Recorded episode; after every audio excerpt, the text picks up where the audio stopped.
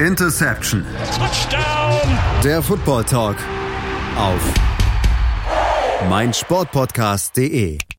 Interception, der Football Talk auf meinsportpodcast.de. Ja, der Super Bowl ist rum, die Saison ist vorbei, aber bei uns geht's natürlich trotzdem weiter. Interception, der Football Talk auf meinsportpodcast.de.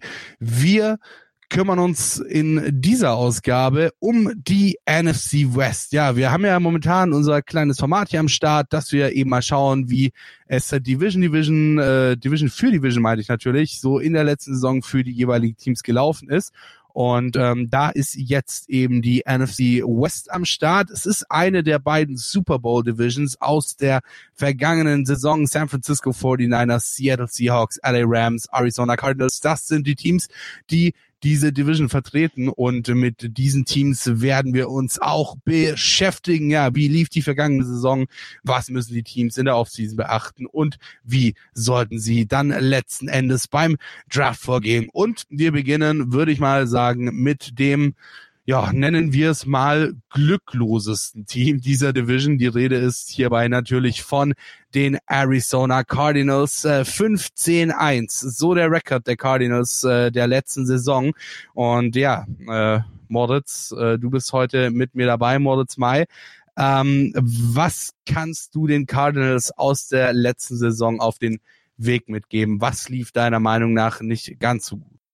Ich wollte gerade erst mal sagen, dass ich relativ schockiert war, als du gesagt hast 15 zu 1, äh, bis ich kapiert habe, dass es 15 und 1 ist. Ja, äh, sorry, war, war tatsächlich, war tatsächlich, war tatsächlich ein bisschen, war tatsächlich ein bisschen ungenau. Fünf Siege, zehn Niederlagen, ein Tie, so meinte ich das natürlich. Äh, sehr schön, Dankeschön für deine Ausführung. Ähm, ja, also ich muss sagen, ähm, das Experiment, ich nenne es mal Experiment Kyler Murray, ähm, ist besser gelaufen, als ich es mir vorgestellt hatte, muss ich sagen. Also hat ja auch den Rookie of the Year gewonnen. Ähm, ja, äh, also das ist besser gelaufen, als ich es gedacht hätte. Ähm, hat gute Ansätze gezeigt und ich denke, da wird sich noch einiges entwickeln. Also gerade bei dem Quarterback, der 22 Jahre alt ist, wird sich da wirklich noch einiges entwickeln. Ansonsten hast du eigentlich eine relativ gute, relativ junge Truppe zusammen, also gerade auf den Skill Positions. Ähm, wenn ich mir überlege, David Johnson ist erst 28, hat jetzt vielleicht auch nicht die beste Saison gespielt seiner Karriere, aber trotzdem ist nach wie vor eine Bank. Ähm, dann hast du noch einen Kenyon Drake, der halt auch erst 25 ist, Christian Kirk mit 23, äh, der beste Receiver im Team, meiner Meinung nach zumindest. Ähm, auch von den Zahlen her. Also da ist echt einiges Potenzial da und ähm, da kann sich auch viel weiterentwickeln. Ähm, was du halt tust, ist, dass du halt häufig gar nicht mal so schlecht mithältst, aber dann halt irgendwie doch zu viele Punkte kassierst. Also verhältnismäßig oft 30 Dinge eingeschenkt bekommen, beim Sieg gegen die Rams, äh, bei der Niederlage gegen die Rams 34, gegen die 49ers 36, gegen Tampa 30, gegen die Saints 31 ähm, und dann nochmal gegen die Panthers 38. Äh, du kriegst halt zu viele Punkte. Ähm, du konntest in der ganzen Saison gegnerische Offenses genau ein einziges Mal bei unter 20 Punkten halten. Das war im, beim Sieg gegen die Seattle Seahawks in Woche 16. Ähm, und das war das einzige Mal in dieser Saison. Und von daher ist halt die Defense eindeutig ein Problem. Ähm, du hast halt auch nur zweimal weniger als 100 Rushing Yards zugelassen, mm, was halt schon ziemlich genau aufzeigt, wo halt eben die Probleme liegen. Äh, da will ich jetzt gar keinen speziellen Punkt in der Defense rauspicken, weil ich glaube, die ist halt summa summarum gesehen relativ schlecht. Du hast ein paar Spieler, die da so ein bisschen herausstechen. Da ist auf jeden Fall Buddha Baker zu sehen. Ähm, mit fast 150 Tackles, äh, was halt wirklich eine wahnsinnig beachtliche Zahl ist. Oder ein Chandler Jones, äh, der natürlich auch mit seinen 19 Sacks ziemlich heraussticht. Äh, dahinter wird's dann aber halt relativ platt. Also das viel in die Spitze, wenig in die Breite. Ähm, und da muss dann in der Offseason viel passieren. Äh, hat meiner Meinung nach auch mehr Priorität als Veränderungen in der Offense. Ähm, ich glaube, dass die Defense halt auch in vielen Spielen, wo die Offense jetzt nicht so schlecht gespielt hat, den Cardinals mehr oder weniger das Genick gebrochen hat. Ja, dann ähm, schauen wir doch einfach mal, würde ich behaupten, auf die Vertragssituation der Cardinals, mit denen sie in die nächste Saison gehen. Also der teuerste Spieler ist äh, für die nächste Saison tatsächlich äh, Chandler Jones mit 21 Millionen äh, Cap-Hit. Und ähm, natürlich haben wir auch andere Spieler mit dabei. Du hast schon erwähnt, zum Beispiel David Johnson, der so ein bisschen ein Fragezeichen ist. Ähm, Larry Fitzgerald ist, denke ich mal, auch noch so ein bisschen so ein, so ein Fragezeichen, je nachdem, wie er halt einsetzbar ist. Ähm, David Johnson, um mal, um auf die nächste Saison vielleicht so ein bisschen zu kommen, beziehungsweise so ein bisschen die letzten, ja, beiden Jahre eigentlich, muss man sagen, so ein bisschen zu rekapitulieren. Es waren nicht seine Jahre, oder? Also er hat irgendwie die Ansätze gezeigt, die er in seiner Wahnsinnssaison gezeigt hat. Aber er hat diese Ansätze dann eben nicht zu Ende führen können, oder? Ja, auf jeden Fall. Also man muss mal sagen, äh, er persönlich hat alles richtig gemacht, Also ich meine, es war 2017, könnte aber auch letzte Saison gewesen sein, äh, seinen Vertrag da verlängert hat und nicht noch irgendwelche, irgendwelches Hickhack gemacht hat wie Le'Veon Bell, ähm, sondern der wird jetzt wirklich anständig bezahlt, vielleicht auch ein bisschen überbezahlt, weil im Endeffekt hatte er nach seiner Wahnsinns 1239 Yard Saison ähm, nie wieder 1000 Yards. Ähm, er hat in den vergangenen drei Saisons zusammen weniger Touchdowns erzielt als in dieser einen Saison. Ähm, von daher drängt sich dann halt so langsam aber sicher die Frage auf, äh, ob er denn wirklich das wert ist, was man ihm bezahlt. Also dahingehend glaube ich, dass die kommende Saison auf jeden Fall so ein kleines Do or Die hier für ihn wird. Ähm, in der letzten Saison ja wenigstens noch an den 1000 Yards gekratzt mit 940, diese Saison halt nur 345 und zwei Touchdowns und das, obwohl er bei 13 Spielen auf dem Feld gestanden hat, ist halt echt wenig. Ähm, auch wenn er natürlich auch von Verletzungen geplagt war, wieder diese Saison. Von daher würde ich schon sagen, dass die kommende Saison für ihn so ein Do or Die hier wird, zumal ja sein Vertrag auch nicht mehr allzu lange läuft. Ähm, der hat ja, ich versuche gerade die Vertragsdaten aufzurufen, glaube ich, nur noch entweder eins oder zwei Jahre äh, an Vertrag. Ähm, wird 2022 Free Agent, also noch zwei Jahre Vertrag. Ähm, ja, deswegen nächstes Jahr du oder hier, wenn du ihn nächstes Jahr cuttest, hast du drei Millionen Dead Cap, was jetzt nicht so viel ist. Ähm, ja, deswegen kommt es jetzt darauf an, wie er diese Saison performt. Oder die kommende Saison dann eben. Ähm, wenn wir jetzt mal, wie gesagt, wenn wir, wenn wir jetzt mal schauen, was gerade auch so Sachen wie der Capspace zum Beispiel hergeben, haben wir da tatsächlich 51 Millionen ähm, Capspace jetzt zur nächsten Saison bei den Arizona Cardinals. Und ähm, ich habe tatsächlich gelesen, ähm, beziehungsweise einer der größten Needs von den Cardinals könnte tatsächlich äh, in der Offense sein, nämlich ähm, ein Wide Receiver, äh, das äh, ja ihr, ihr Quarterback hat das bisschen äh, gefüttert werden kann, beziehungsweise Mäuler hat, die er füttern kann mit Bällen. Und ähm, da habe ich tatsächlich einen Namen gelesen, Amari Cooper. Wie oder oder für wie wahrscheinlich hältst du es, dass sich die Arizona Cardinals einen äh, Wide Receiver vom Kaliber eines Amari Cooper holen, beziehungsweise können sie oder könnte das gegebenenfalls sogar das Puzzlestück sein, was sie besser macht. Also wenn es jetzt wirklich nur ein Wide Receiver vom Niveau Amari Cooper her ist. Ähm, ich glaube, es kommt gar nicht so zwingend auf dieses extrem hohe Niveau an, weil ich glaube, Christian Kirk ist wirklich schon ein sehr, sehr guter Wide Receiver. Äh, was dem Wide Receiver Core der Cardinals allerdings fehlt, ist Größe und Physis. Also Christian Kirk ist 5'11 groß, das sind ungefähr, weiß ich nicht, 1,80, 1,81 so um den Dreh. Ähm, Andy Isabella hat man da noch, der ist 5'9 groß, also 1,75. Larry Fitzgerald war auch nie als großes physisches Target bekannt, auch wenn er 1,90 groß ist, aber äh, das ist halt immer noch nicht die das Gardemaß für einen für einen NFL Wide Receiver. Da fehlen halt noch irgendwie fünf fünf ähm, Zentimeter. Äh, und der drittbeste Wide Receiver ist Farrell Cooper. Der ist halt auch nur 1,80 groß. Also von daher will er Amari Cooper schon auf jeden Fall Sinn machen. Ähm, ich Wobei als, Amari Cooper auch nur 1,85 ist tatsächlich, ne? Echt? Krass. Hätte dich deutlich ja, größer eingeschätzt. Actually 1,85 groß, der Gute. Läuft seine 40 wow. Yard in 4,42 Sekunden und wiegt 92 Kilo, so. Jetzt weißt du alles zu Amari Cooper. Aber der ist 25 Jahre alt. Das ist, das ist tatsächlich vielleicht auch noch ganz äh, interessant für die Cardinals, denn sie müssen definitiv gucken, dass sie sich verjüngen, weil gerade so Spieler wie Larry Fitzgerald werden es nicht mehr lange machen. David Johnson gehe ich auch mal davon aus, dass es nicht mal allzu lange machen wird. Ich meine, er ist jetzt auch nicht mehr der der 28. Und, ja, natürlich, aber 20. ja, natürlich, aber seine Knochen sind mindestens 40. das stimmt. Das stimmt. Ähm, ja, aber also ich als Cowboys-Fan hoffe natürlich, dass Murray Cooper ähm, irgendwie gehalten werden könnte, weil sonst war dieser Trade einfach unnütz.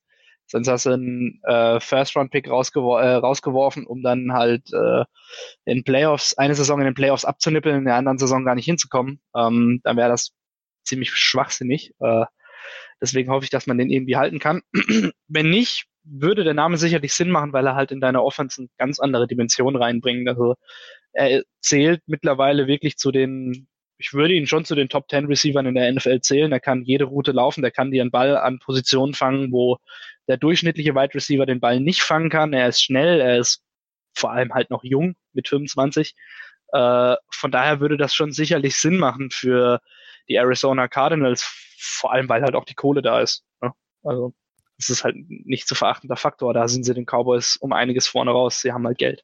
Alles klar, dann würde ich mal sagen, schaut einfach mal auf die Free Agency der äh, Cardinals. Wir haben, also ich habe mir jetzt mal zumindest drei interessante rausgesucht, äh, die quasi äh, zur Saison weggehen können. Und zwar hätten wir da auf der einen Seite Marcus Gilbert, ähm, der ist ihr teuerster äh, unrestricted Free Agent, ist ein Right Tackle und ähm, dann einen jungen Herrn, den du gerade vorhin auch schon erwähnt hast, Kenyon Drake, der wird äh, unrestricted Free Agent zur nächsten Saison und DJ Humphreys.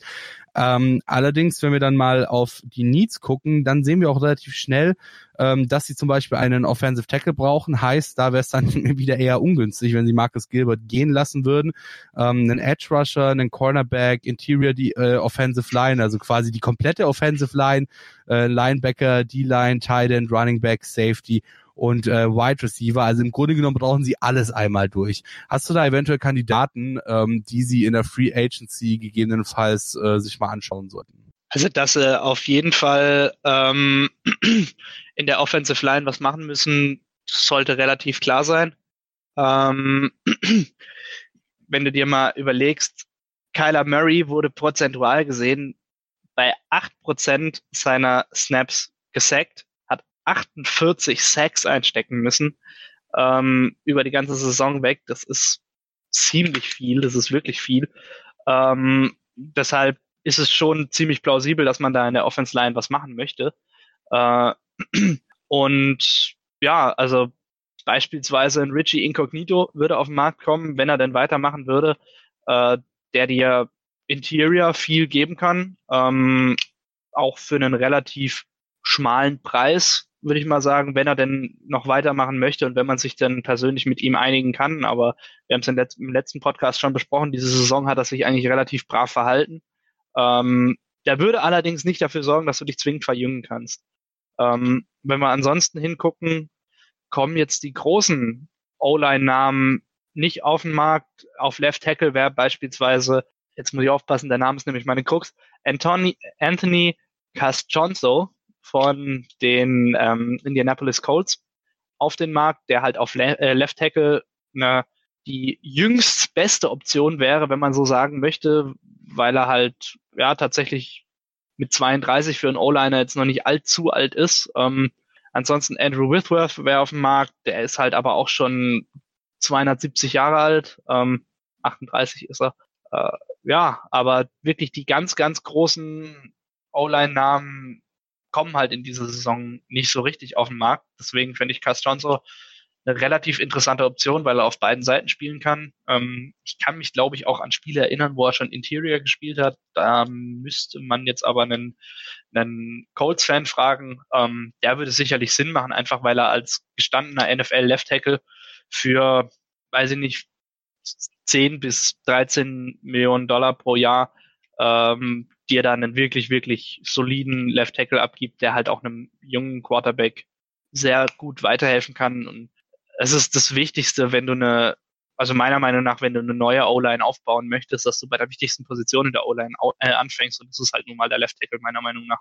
Wobei der Center natürlich auch nicht zu erachten ist, denn wenn die Bälle schlecht gesnappt werden, ja, dann kannst du im Grunde genommen deine Blindside so gut wie möglich verteidigt haben und trotzdem kommt am Ende kein Ball an, da wo er ankommen soll wenn du, wenn du Starting Center in der NFL geworden bist und äh, sagen wir mal im Schnitt drei bis vier Jahre College gespielt hast, dann erwarte ich von dir, dass du den Ball gescheit snappen kannst. Also alles klar.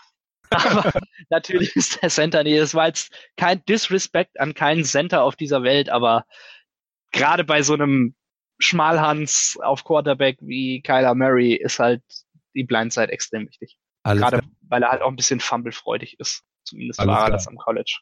Ja, dann bin ich mal gespannt, was sich bei den Cardinals in der Free Agency so entwickelt.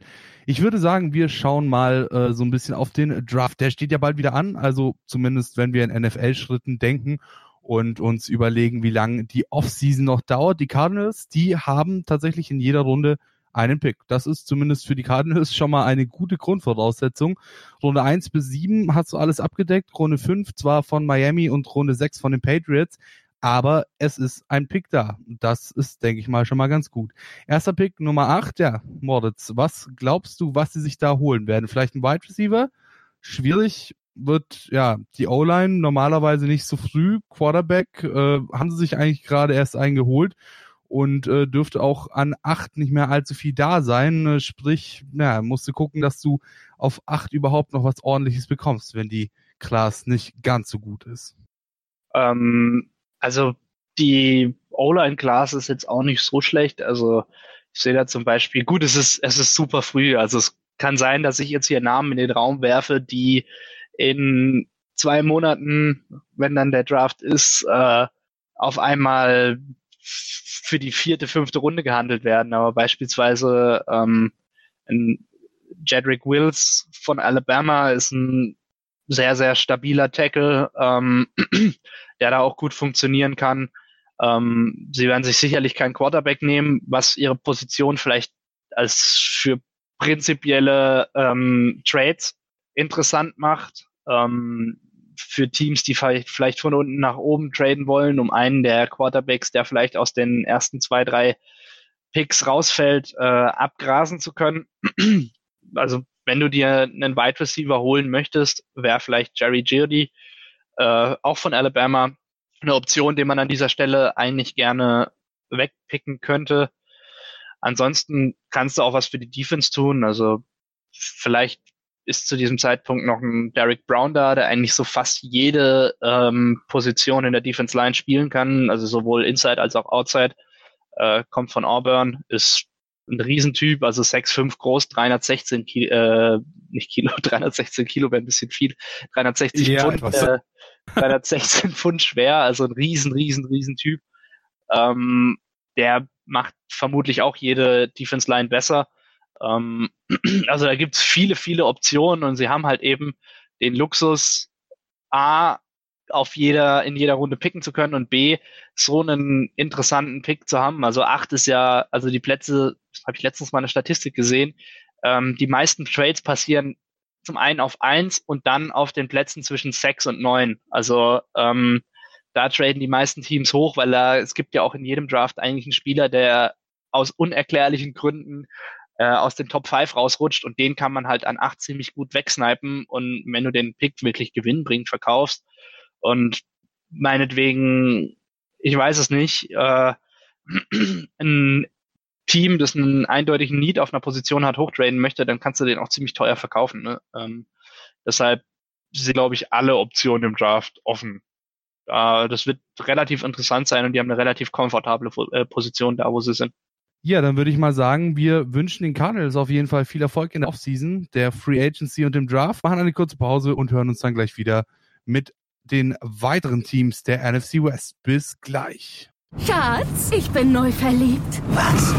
Da drüben. Das ist er. Aber das ist ein Auto. Ja, eben. Mit ihm habe ich alles richtig gemacht. Wunschauto einfach kaufen, verkaufen oder leasen. Bei Autoscout24. Alles richtig gemacht. Die komplette Welt des Sports. Wann und wo du willst. Auf meinsportpodcast.de. Willkommen bei meinsportpodcast.de. Wir sind Podcast. Wir bieten euch die größte Auswahl an Sportpodcasts, die der deutschsprachige Raum so zu bieten hat. Über 20 Sportarten. Mehr als 45 Podcast-Serien. Über 9000 veröffentlichte Podcasts und über 5 Millionen Podcast-Downloads allein im Jahr 2018. Wir sind Podcast. Wir sind meinsportpodcast.de. Interception der Football Talk. Wir sind wieder da mit dem Rückblick auf die NFC West. Wir sprechen darüber, was sich die Teams in der letzten Saison so alles geleistet haben und worauf sie in der nächsten Saison beziehungsweise jetzt gerade in der Offseason so achten sollten. Gerade eben haben wir noch über die Arizona Cardinals gesprochen und es tut mir leid, wir müssen noch mal ganz kurz auf die Cardinals zurückkommen, denn wir haben eine Frage von der Andi über Twitter bekommen und der Andi, der fragt sich bzw. fragt uns letzten Endes, können die Cardinals in der starken Division dann nächste Saison vielleicht sogar ein bisschen überraschen? Ja gut, also Überraschungen sind eigentlich immer möglich, ne? Das ist äh, ziemlich klar, aber es kommt jetzt halt, das ist halt noch sehr, sehr früh zu sagen. Also ich glaube, das wäre eher eine Frage für unseren, für unsere Saisonvorschau dann im Sommer. Ähm, aktuell kann man das schlecht abschätzen, weil halt die weder Free Agency noch Draft gelaufen ist. Ne? Ähm, prinzipiell würde ich sagen, mit der jungen Truppe, die jetzt mit Sicherheit über den Sommer oder über die Free Agency hinweg halt noch punktuell mit dem ein oder anderen Hochkaräter vielleicht verstärkt wird, ähm, kann ich mir schon vorstellen, dass sie auf jeden Fall besser dastehen nach der nächsten Saison wie nach dieser Saison ähm, und vielleicht eins der anderen Teams in ihrer Division hinter sich lassen, dass es in der nächsten Saison für die Playoffs reicht, kann ich jetzt Stand jetzt eigentlich nicht so richtig dran glauben. Alles klar, dann gehen wir aber jetzt wirklich mal weg von den Cardinals, genug über die Jungs geredet und äh, wir schauen uns doch einfach mal an, was die Los Angeles Rams in der letzten Saison so geleistet haben. Ja, eigentlich ist der Kollege Sebastian Mühlenhof ja für die Rams zuständig. Dieses Mal müsst ihr aber leider mit uns, Moritz May und Patrick Rebin, vorlieb nehmen und von den Rams, ja, da hatten sich viele gerade nach dem letztjährigen Super Bowl tatsächlich mehr erwartet. Am Ende wurde es dann nur ein 9 und 7 sowie ja ein Verpassen der Playoffs. Das zwar am Ende doch recht knapp, aber Fleißbildchen gibt's halt nun mal nur, wer unter den ersten acht in jeder äh, Conference landet. Die Vikings mit 10 und 6, ja, sozusagen der direkte Gegenspieler der Rams. Am Ende war es ein Sieg mehr, der dann den Rams die Playoffs gekostet hat. Die Rams durften nicht mitmachen und Moritz jetzt natürlich die Frage, ja, woran hat's am Ende bei den Rams gelegen, dass es nicht für die Playoffs gereicht hat? Also zum einen ist es so, dass ähm, man die ganze Saison irgendwie so das Gefühl hatte, dass man immer noch in dem Modus ist, dass man Todd Gurley bei jeder Berührung oder in jedem Spiel mit einem Snapcount reinschickt ähm, und ihn versucht so sehr zu schonen, wie man, wie man das denn kann.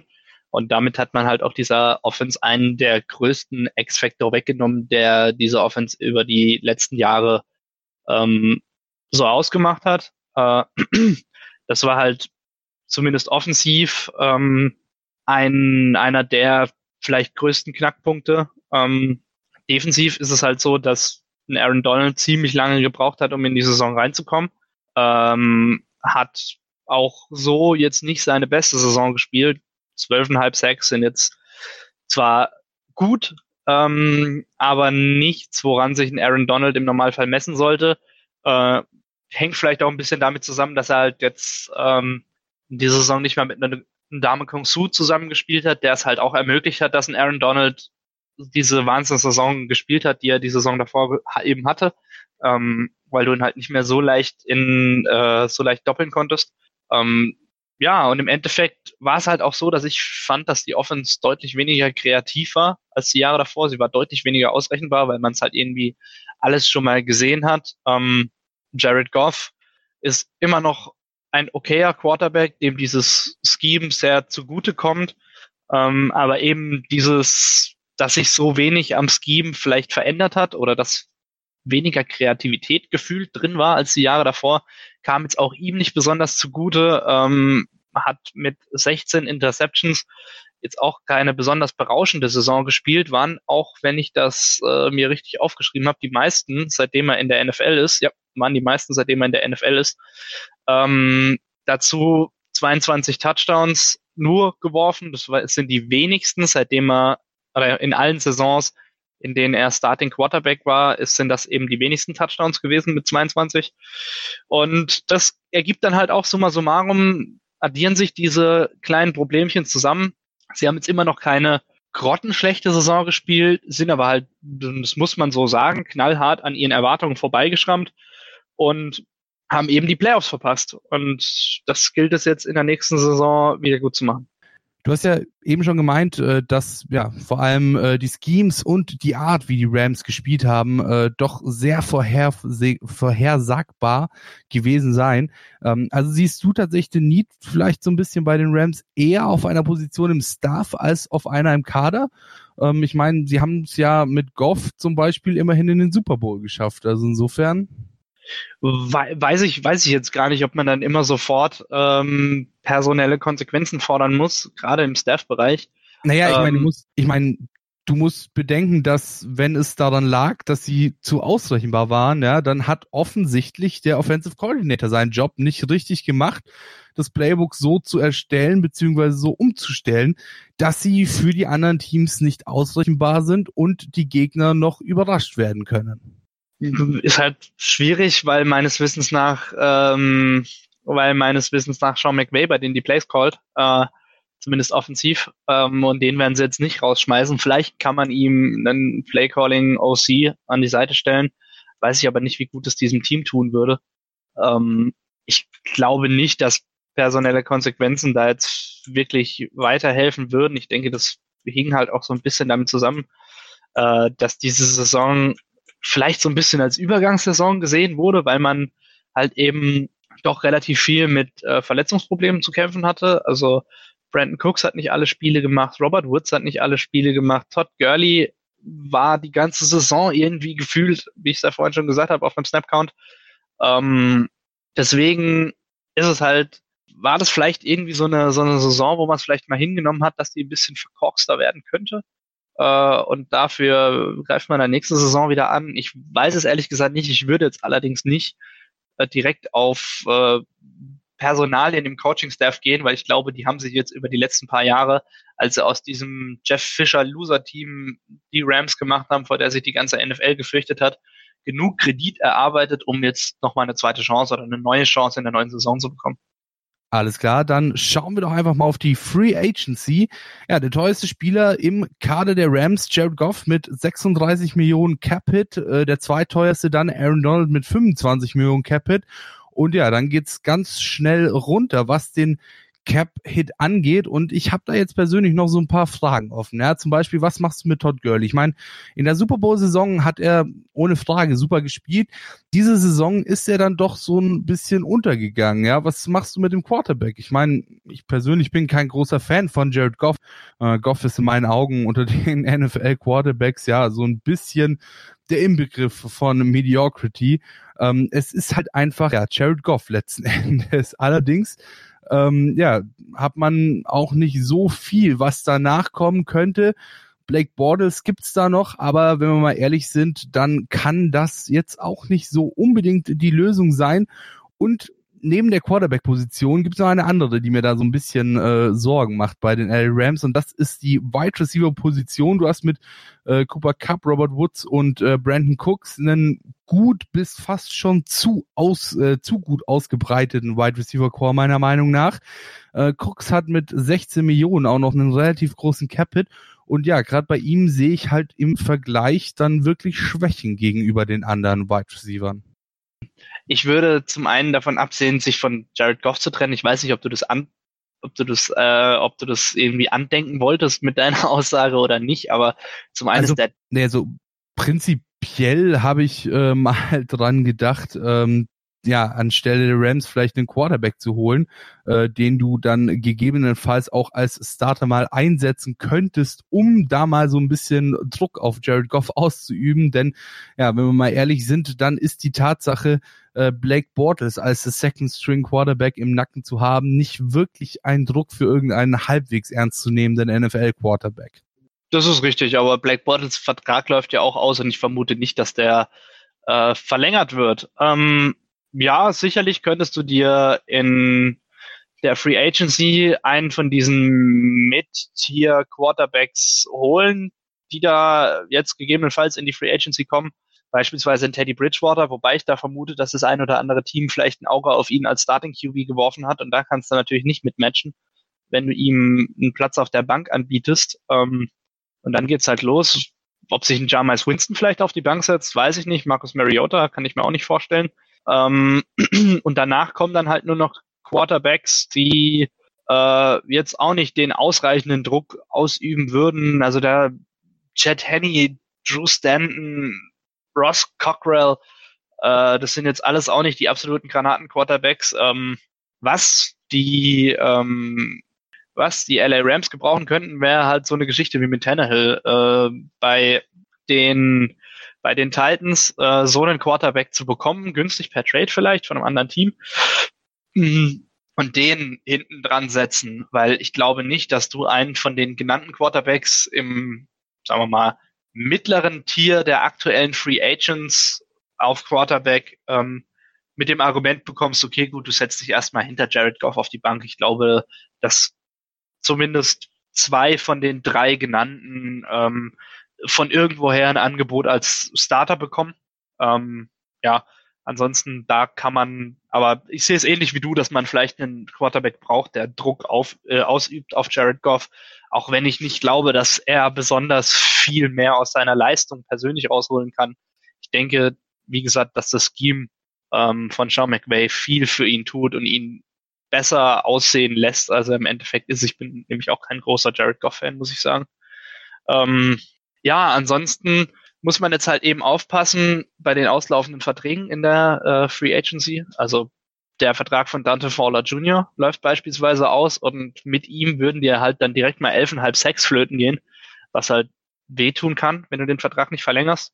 Ähm, zum anderen läuft halt der Vertrag mit Andrew Whitworth aus, der halt auch das absolute Herz dieser O-Line war in den vergangenen Jahren. Eigentlich seitdem er da ist, da kam er, glaube ich, von den Bengals, als es dann so richtig losging mit den Rams, ähm, als sie dann eben angefangen haben, sich zu verbessern. Äh, Corey Littleton läuft der Vertrag aus, der halt auch ein wirklich, wirklich guter Inside-Linebacker ist und ganz gut in dieses Scheme passt. Da kann ich mir aber nicht vorstellen, dass man ihn zu den Bezügen, die man aktuell ihm zahlt, ihn halten kann. Also aktuell steht er mit ähm, knapp bisschen mehr wie drei Millionen äh, in den Büchern. Ich glaube nicht, dass du den so günstig nochmal bekommst.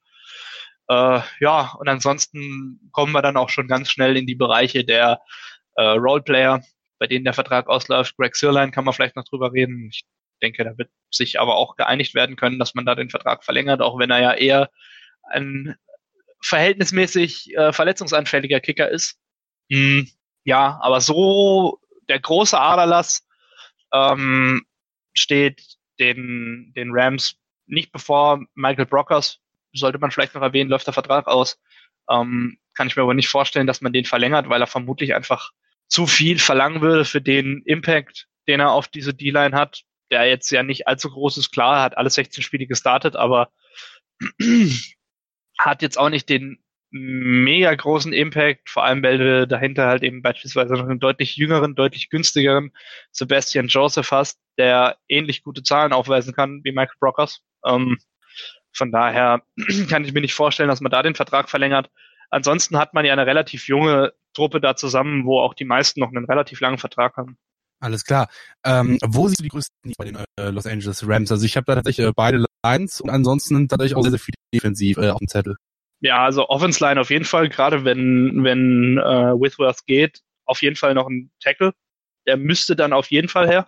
Ähm, ja, du hast es schon gesagt, Defensive Line, äh, sowohl Interior als auch Edge Rush. Ähm, auf Safety könnte man sich noch verbessern, ähm, weil da sind jetzt, glaube ich, die gesetzten Safeties im Moment Eric Weddle, okay, und äh, Tyler Rapp, der aber auch nicht alle Spiele gemacht hat. Ähm, und dahinter hast du dann halt irgendwie einen John Johnson, der vielleicht einen ganz coolen Namen hat, aber jetzt auch kein absolutes Top-Tier-NFL-Material ist. Ähm, ja, äh, Linebacker. Ich glaube, da hat sich, also Clay Matthews ist halt im Endeffekt auch nicht mehr als, oder mittlerweile nicht mehr als ein Situational Pass Rusher, äh, den man halt eben in der Rotation reinschmeißen kann, aber den großen Impact gegen das Laufspiel beispielsweise bringt er die halt nicht mehr. Ähm, Samson Ebukam hat mich in dieser Saison ein bisschen beeindruckt. Ich denke, der kann vielleicht in der nächsten Saison einen Schritt nach vorne machen. Aber dann hast du halt auch wieder nur Corey Little, äh, Littleton. Und das ist halt auch relativ dünn besetzt. Also da kann man in der Free Agency auf jeden Fall noch was, äh, was machen. Interior Defense Line, auf jeden Fall auch ein Ding. Ähm, Gerade wenn jetzt dann der Vertrag mit Michael Brockers nicht verlängert werden sollte, ist da auf jeden Fall auch ein Need da.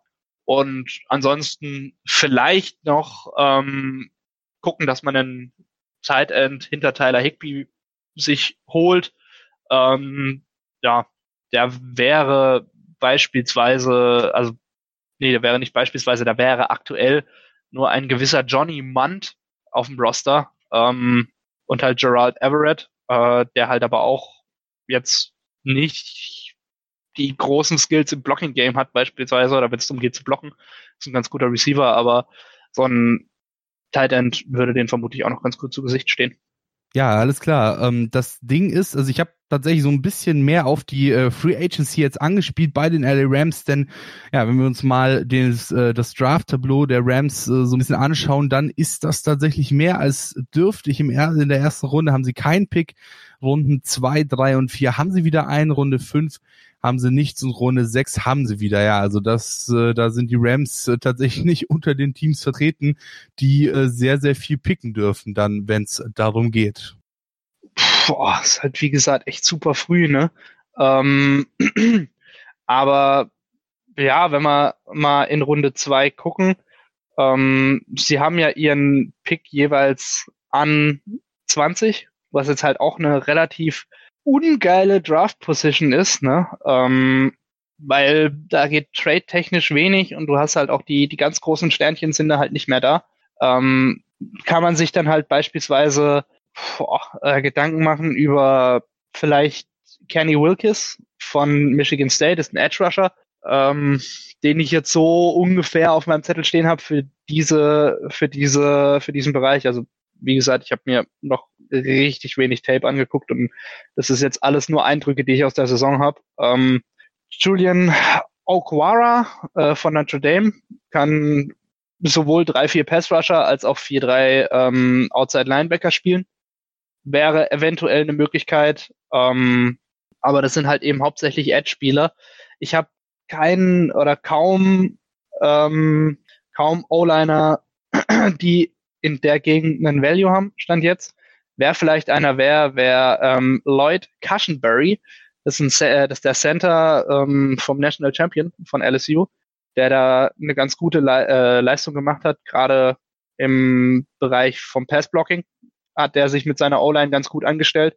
Auch gerade, also wer das National Championship Game äh, gesehen hat, hat er mit seiner gesamten O-Line wirklich, wirklich gute äh, Arbeit gemacht.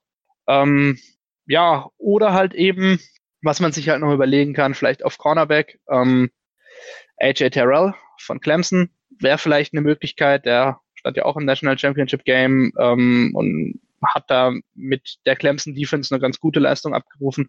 Äh, aber ja, wie gesagt, alle Angaben ohne Gewähr. Es kann wirklich sein, dass die Spieler, die ich jetzt hier mir für diese Runden aufgeschrieben habe, im Endeffekt in Runde 6 erst weggehen oder so. Aber das wären so die Spieler, die ich auf meinem Zettel habe, die da ein Value haben, die vielleicht auch für die, ähm, für die Los Angeles Rams interessant sein können. Ja, damit gehen wir nochmal in die Pause und wünschen an dieser Stelle natürlich auch den Rams viel Erfolg in der Free Agency und hier besonders im Draft. Bis gleich bei Interception der Football Talk auf meinsportpodcast.de. Schatz, ich bin neu verliebt. Was? Drüben. Das ist er. Aber das ist ein Auto. Ja, eben. Mit ihm habe ich alles richtig gemacht. Wunschauto einfach kaufen, verkaufen oder leasen. Bei Autoscout24. Alles richtig gemacht. Hören, was andere denken. Auf meinsportpodcast.de. Die komplette Welt des Sports. Wann und wo du willst. Anwurf. Der Handball-Talk. Dein tägliches Update zur stärksten Liga der Welt. Auf meinsportpodcast.de. Wir sind wieder zurück. Interception der Football Talk auf meinsportpodcast.de. Ja, in dieser Ausgabe, da dreht sich alles um die NFC West. Ich bin Patrick Rebin und mit mir ist heute Moritz Mai. Bisher haben wir über die Arizona Cardinals und die LA Rams gesprochen. Jetzt geht's mal weiter hier mit den Seattle Seahawks. Die Seahawks, ja, das sind in meinen Augen so ein bisschen die Playoff Mediocrity in Reinkultur trotz einer bombastischen Saison von Quarterback Russell Wilson.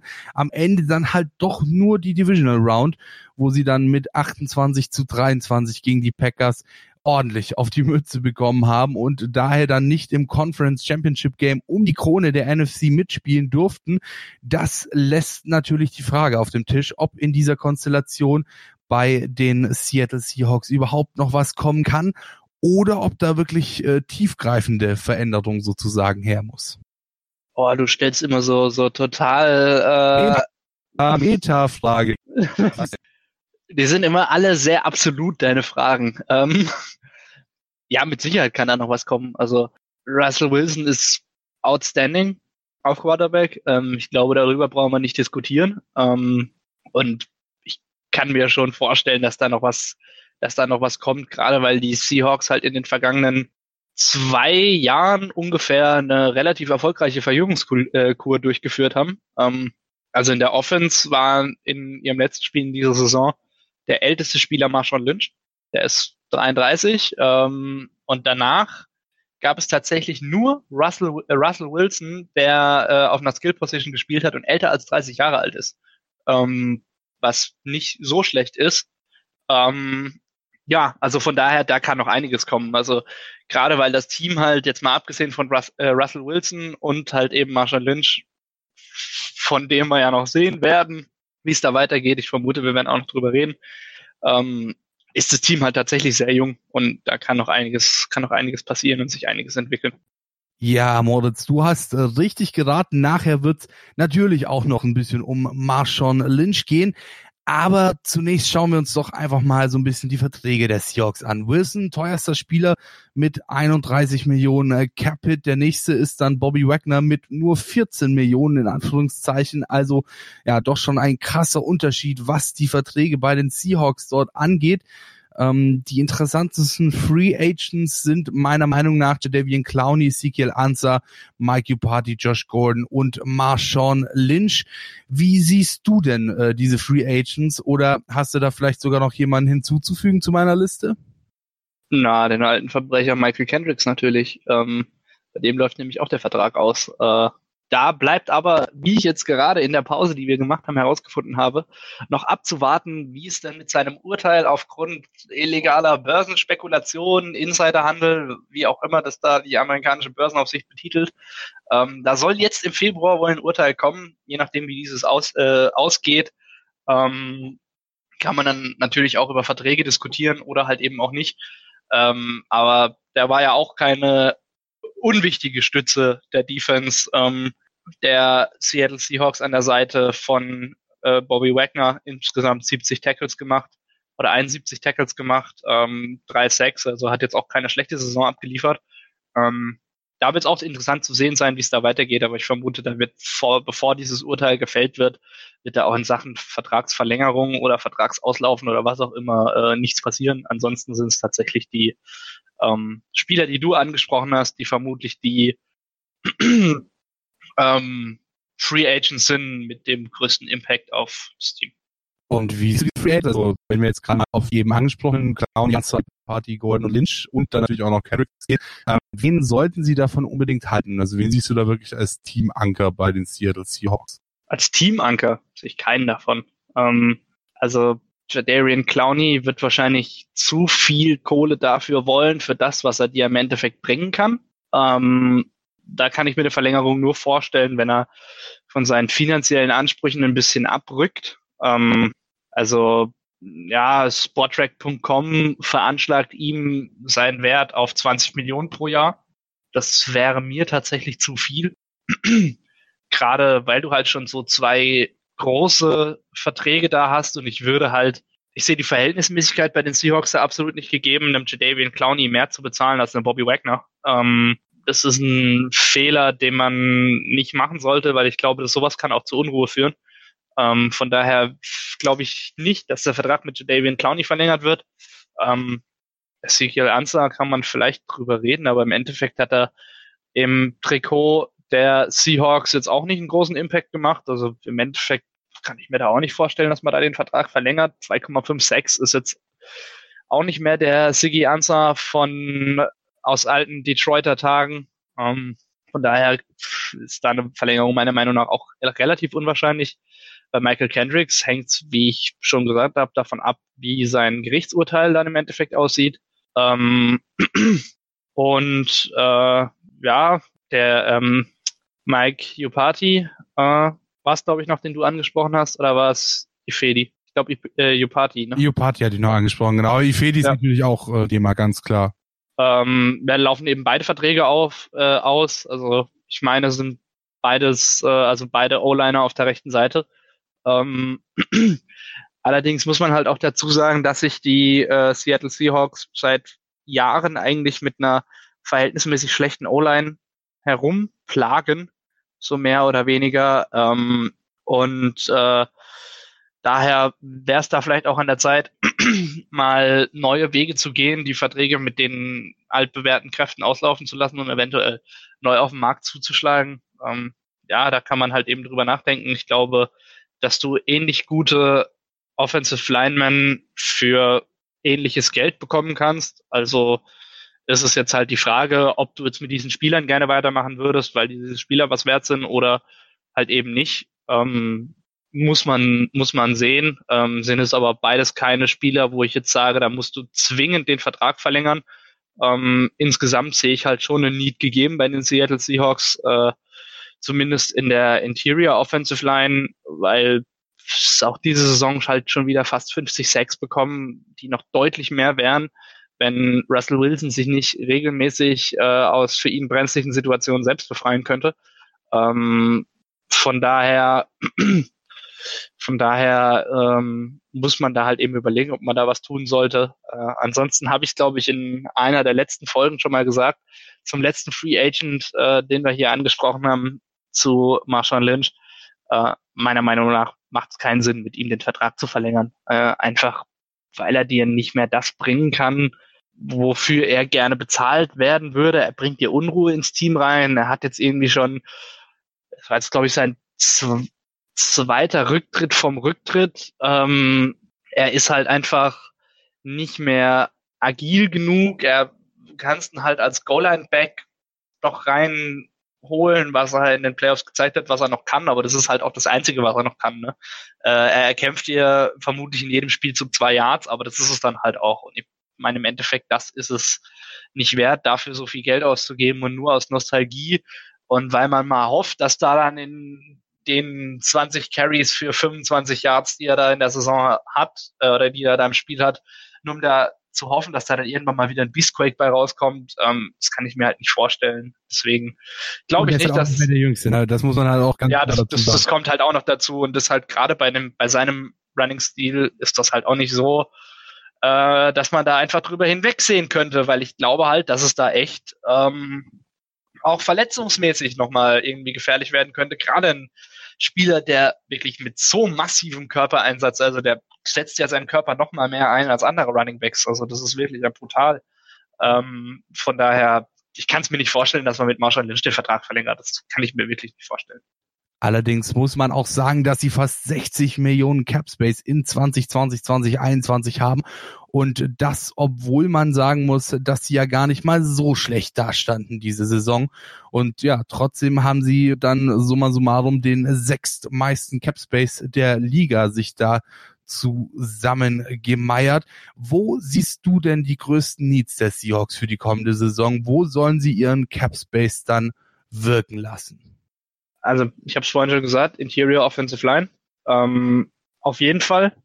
Ähm, ein äh, Pass Rusher würde den definitiv noch gut zu Gesicht stehen. Auch mal einer, der äh, für 10 bis 15 Sacks pro Saison gut ist, weil wenn du dir anguckst, der beste Pass Rusher der, der Seattle Seahawks in dieser Saison war ein Herr Regime Green, 22 Jahre alt, mit sage und schreibe vier Sacks und er war nur Rotational Pass Rusher auf äh, Defense Tackle ähm, und dazu halt irgendwie ihr Drittrunden-Pick im 2018er NFL Draft. Ähm, da fehlt halt einfach in der Defensive Line an großen Namen, an Spieler, die man eventuell auch mal in Double Coverage nehmen muss. Das Experiment mit Jadavian Clowney ist ja jetzt nicht ganz so geglückt. Ähm, Gerade wenn du jetzt halt eben beide Answer und Jadavian Clowney abgibst, dann musst du da auf jeden Fall nachlegen auf Edge Rusher. Ähm, dann kannst du dir natürlich, weiß ich nicht, auch nochmal vielleicht Gedanken der Secondary machen.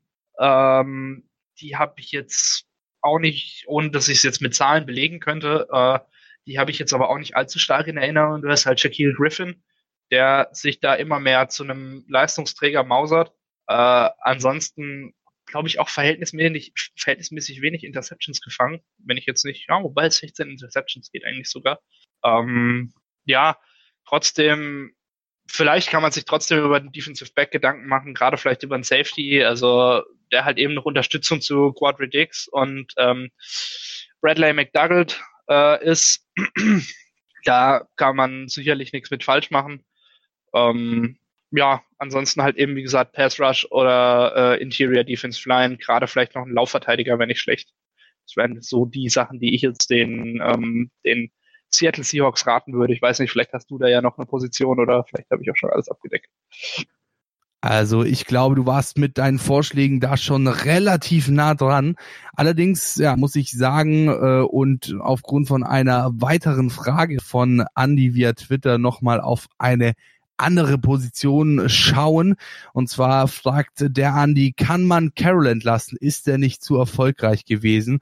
Und ähm, ja, an dieser Stelle würde ich dann doch einfach mal gerne anfangen. Ich sehe nämlich nicht, wieso die Seahawks jetzt plötzlich Pete Carroll entlassen sollten. Ja, sie haben einige Probleme, vor allem was die Offensive anbelangt. Allerdings äh, können die Seahawks-Fans da wohl so ein bisschen ein Lied von singen. Natürlich auch die bei uns im Team. Grüße an dieser Stelle, vor allem natürlich auch an Clemens, der uns da sehr, sehr häufig mit seinen Ergüssen zu den Seahawks begeistert. Und ähm, das offensive Problem ist hierbei wohl eher dann doch Brian äh, Schottenheimer. Ähm, kann man ihn also Pete Carroll wird vielleicht doch guten Gewissens äh, vom Trainer da sein bei den Hawks entbinden oder siehst du das genauso wie ich und sagst, äh, dass du keine Veranlassung siehst, jetzt mit einem neuen Headcoach in die neue Saison zu starten? Das wäre absolut fatal, ehrlich gesagt. Oder ist er verwachsen? Weiß ja nicht, vielleicht muss ihn da rausschreiben. Also ich glaube, dass man bei einem Team, das mit 11 zu 5 die Saison beendet hat, keine Coaching-Diskussion anfangen sollte. Ähm, also Pete Carroll ist seit 2010, was jetzt halt mittlerweile auch schon zehn Jahre äh, her ist, ne, ähm, Head Coach der Seattle Seahawks und hatte seit 2012 keine Losing Season mehr mit denen. Ähm, hat insgesamt mit den Seahawks den Super Bowl gewonnen, war, zu, war dann sogar Back-to-Back -back da im Super Bowl, klar. Das war 2014 und seitdem man, haben sie es nicht mehr so weit geschafft. Äh, aber sie waren halt in jedem Jahr mindestens ein heißer Playoff-Kandidat und er hat das Team im Griff. Er ist, glaube ich, trotz seines hohen Alters, ist jetzt mittlerweile auch schon 68 Jahre alt, ne? Ähm, ist nach der älteste, glaube ich, ne? Ist das noch? Ist, glaube ich, der älteste. Ist, ich glaube, der ist älter als Bill Belichick, ja. Ähm, ist auf jeden Fall immer noch voll dabei. Wie gesagt, über den Coaching-Staff kann man nochmal diskutieren. Brian Schottenheimer hast du ja schon angesprochen. Äh, aber ich kann mir beim besten Willen nicht vorstellen, warum man Pete Carroll entlassen sollte nach einer 11 und 5 Saison. Äh, wenn du ihn entlassen hättest wollen, dann hättest du das gemacht, bevor du diesen Umbruch eingeleitet hast bei den Seattle Seahawks. Ähm, also quasi bevor du beispielsweise einen Earl Thomas abgegeben hast, bevor du einen Richard Sherman abgegeben hast und wie sie alle heißen, sondern man, man hat sich ja bewusst dazu entschieden, ähm, mit Seattle Seahawks, äh, mit Seattle Seahawks, mit äh, Pete Carroll den Umbruch der Seattle Seahawks zu formieren, äh, einfach aus dem Grund, weil er sonst nicht mehr da wäre, äh, wenn man sich nicht dazu entschieden hätte. Von daher glaube ich, dass er da das vollste Vertrauen aus dem Front Office genießt. Er hat ja auch gewisse Freiheiten, die sonst eher wenige NFL-Headcoaches haben, wenn es gerade um das Signing von Playern geht und so weiter und so fort. Also ich glaube nicht, dass man da eine Coaching-Diskussion anfangen müsste. Sie hätten den Ball laufen lassen sollen. so. Ja, ähm, gut, darüber kann man jetzt diskutieren, ja. Ja, zum Schluss würde ich dann natürlich bei den Seahawks auch auf den Draft schauen wollen. Ähm, extrem viel Cap Space, da ist der Draft an und für sich erstmal gar nicht so wichtig. Und äh, dabei sieht der tatsächlich trotz des hohen Cap Spaces auch gar nicht mal so schlecht aus. Ja, also alle Runde bis auf Runde drei und sieben haben die Seahawks Picks. Das ist eigentlich gar nicht mal so schlecht, oder Moritz? Nö, auf gar keinen Fall ist so schlecht. Also da gibt's Teams in dieser Saison, ähm, die deutlich, äh, deutlich schlechtere Draft Positions haben. Ähm, ansonsten, ja, ähm, du hast halt zwei in Runde zwei, was ich für relativ charmant halte, weil damit hast du halt auch noch die Möglichkeit, dich gegebenenfalls in der ersten Runde hoch oder aus der ersten Runde rauszutraden, um dann in der zweiten Runde ähm, den Draft so ein bisschen zu dominieren. Um, ja, also tatsächlich ähm, haben Spieler, die in der zweiten Runde gepickt werden, ja auch äh, durchschnittlich gesehen die längste Verweildauer in der NFL, ähm, was halt oft so untergeht ein bisschen. Äh, von daher ist das eine relativ komfortable Situation, in der sich die Seattle Seahawks da bewegen ähm, und können da dann, glaube ich, auch ganz gepflegt ihre Needs abarbeiten. Alles klar, dann gehen wir doch mal kurz in die Pause und melden uns äh, zum Schluss dann nochmal mit dem besten Team der vergangenen Saison, zumindest in der NFC West. Ihr hört Interception der Football Talk auf meinsportpodcast.de. Bis gleich. Schatz, ich bin neu verliebt. Was? Da drüben. Das ist er. Aber das ist ein Auto. Ja, eben. Mit ihm habe ich alles richtig gemacht. Wunschauto einfach kaufen, verkaufen oder leasen. Bei Autoscout24. Alles richtig gemacht. Immer informiert sein. Auch von unterwegs. Auf meinsportpodcast.de. 90 Minuten. Zwei Teams. Pure Emotion. Es geht wieder los. Die Fußball-Bundesliga auf meinsportpodcast.de. Abonniere jetzt deinen Bundesliga-Podcast und sei dabei im Bully Special. Weserfunk. Auf die Zirbelnuss. Füchsle Talk. BV Beben. Unter Flutlicht. Werkskantine am Wasserturm. Und viele mehr. Die Fußball-Bundesliga auf meinsportpodcast.de. Und da sind wir wieder, Interception der Football Talk auf mein Sportpodcast. Ja, wir reden in dieser Ausgabe nur über die NFC West, eure Lieblingsdivision, sofern ihr Fan von den San Francisco 49ers, den Seattle Seahawks, den LA Rams oder den Arizona Cardinals seid. Und ja, wir haben jetzt äh, mittlerweile über alle Teams gesprochen. Eins fehlt noch und das ist das erfolgreichste Team der Division der Conference und tatsächlich das zweiterfolgreichste Team der Liga. Also wenn wir zumindest nach der letzten Saison gehen. Im Super Bowl nur knapp an den Kansas City Chiefs gescheitert, obwohl das Spiel eigentlich ja lange Zeit im Griff schien, aber irgendwann überkam dann wahrscheinlich Andy Reid doch die Vater Morgana des äh, Dinners im Weißen Haus. Also dass er sein Team dann doch entschieden noch zum Sieg zu führen. Und ähm, die Frage, die man sich, äh, finde ich, zweifelsohne stellen muss nach dem Super Bowl, lag's am Quarterback, denn das war ja die große Diskussion vor dem Super Bowl. Quarterback, Jimmy G, Jimmy Garoppolo, oder lagen die Probleme dann deiner Meinung nach äh, im Endspiel, wie es ja in deutschen Medien immer so schön heißt, äh, doch ein bisschen tiefer bei den San Francisco 49 Also die Probleme in der äh, in der Superschüssel äh, im Super Bowl äh, okay, Entschuldigung, ich entschuldige mich bei allen Menschen, denen dieser Witz gerade wehtat. Äh, nein, aber man kann halt irgendwie schon Anzeiche sagen. ist raus, Kollege. man kann halt irgendwie schon sagen, dass es vielleicht so ein bisschen am Quarterback lag, ne? Also, wenn halt auf der anderen Seite ein Patrick Mahomes steht, der ähm, seine, seine Kansas City Chiefs gerade halt im vierten Quarter dann richtig hat anlaufen lassen. Gnadenlos. gnadenlos. Ähm, drei Touchdowns, die hat die Offense der, 49, äh, der, der, der Chiefs erzielt im vierten Quarter.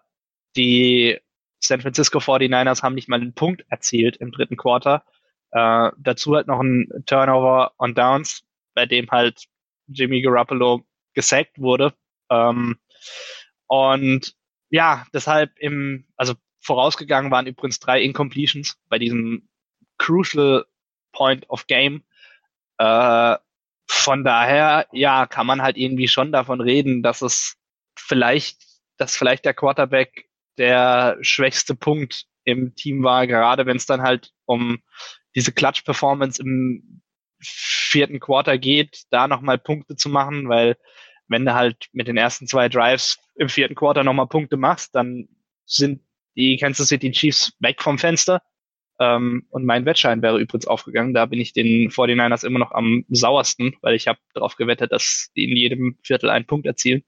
Kam dann natürlich nicht so. Äh, aber weniger weg von meinen eigenen Belangen mit den äh, 49ers. Ja, also ich antworte schon wieder viel zu lange auf deine Frage. Im Endeffekt kann man schon sagen, dass Jimmy Garoppolo vielleicht der Punkt war, der das dafür gesorgt hat, dass es halt eben nicht ausreicht, das größte Spiel im American Football zu gewinnen. Alles klar, dann wollen wir doch mal ein bisschen auf die äh, Comedy Free Agency der San Francisco 49ers schauen.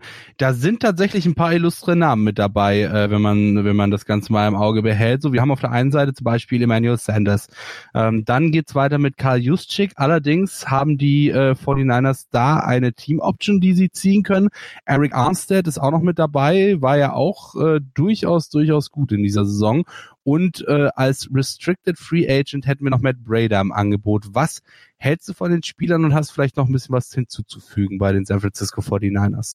Also Kyle Juszczyk ist, glaube ich, mittlerweile so ein zentraler Punkt in dieser Offense, dass da die Team Option auf jeden Fall gezogen wird. Ähm, bei Emmanuel Sanders kann ich mir das beispielsweise nicht vorstellen, dass da der Vertrag verlängert wird.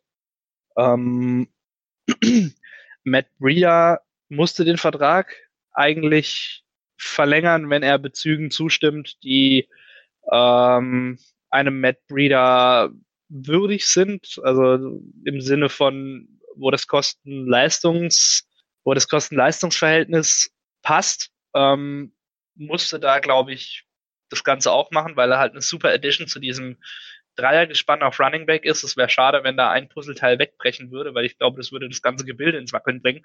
Ähm, Eric Armstead musste eigentlich auch verlängern. Allerdings glaube ich halt, dass der jetzt aufs ganz große Geld aus ist und dass du den halt auch bezahlen musst äh, dass du den halt auch bezahlen musst wie ein Nummer 1 Pass Rusher. Äh, da ist dann halt die Frage, ob du das kannst, wenn du perspektivisch zum Beispiel auch noch einem Nick Bosa genau diese, dieses Geld bezahlen werden musst und da wird kein Weg dran vorbeiführen. Ähm, von daher ist das wahrscheinlich eine Evaluationsgeschichte, ob man Eric Armstead bereit ist, diese Kohle zu bezahlen. Vielleicht nimmt er auch nur erstmal einen Dreijahresvertrag an was ich mir in seiner Situation, glaube ich, nicht vorstelle, weil er ist jetzt 26 auf dem Peak seiner Karriere und hat jetzt, genau jetzt, die Möglichkeit, seinen wohl größten Vertrag in seiner Karriere zu machen. Ähm, da weiß ich jetzt nicht, ob er da irgendwie aus Liebe zu den 49ers äh, genau das macht oder ob er sagt, okay, gut, ich muss mich für die Zukunft absichern, was ich für das wahrscheinlichste Szenario halte. Ich glaube, da kann man sich halt einfach nicht drauf einigen. Ähm, ansonsten, ja, kann man vielleicht noch über einen Jason Verrett nachdenken. Äh, da läuft auch der Vertrag aus.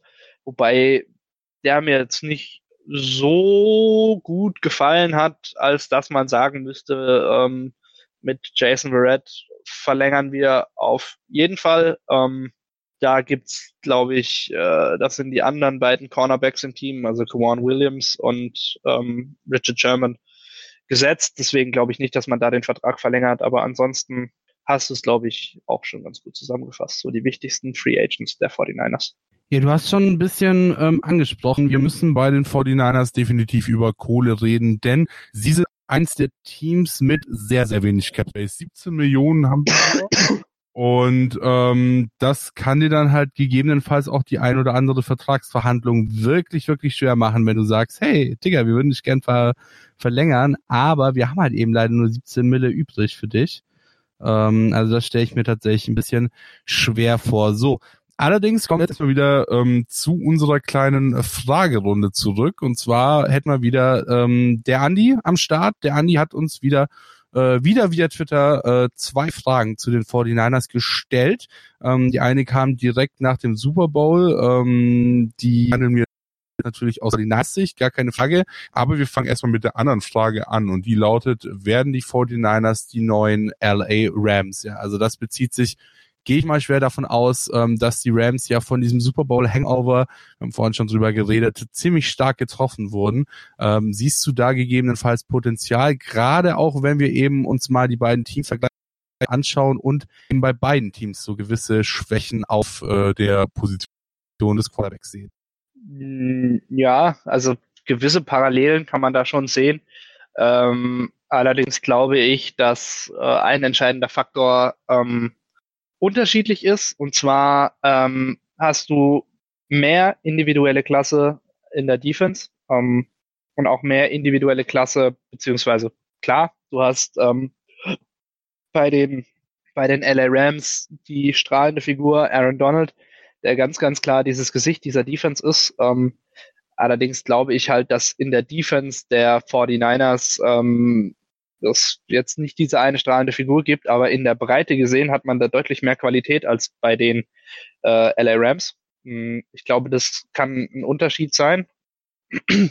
Zum anderen ist es halt auch so, dass du äh, keine Probleme auf der Position des Running, Back, äh, Running Backs hast, egal was passiert, weil du hast halt mit Coleman, Mustard und Breeder drei Running Backs, von denen jeder ähm, sagen wir mal, gut genug wäre, auch wenn es jetzt nicht genau, also wenn es jetzt nicht die bestmögliche Ausdrucksweise ist, aber jeder von denen hat die Fähigkeit dazu, äh, zu starten und ähm, jeder von denen kann einem Spiel seinen Stempel irgendwie aufdrücken und alle haben es in der vergangenen Saison gezeigt.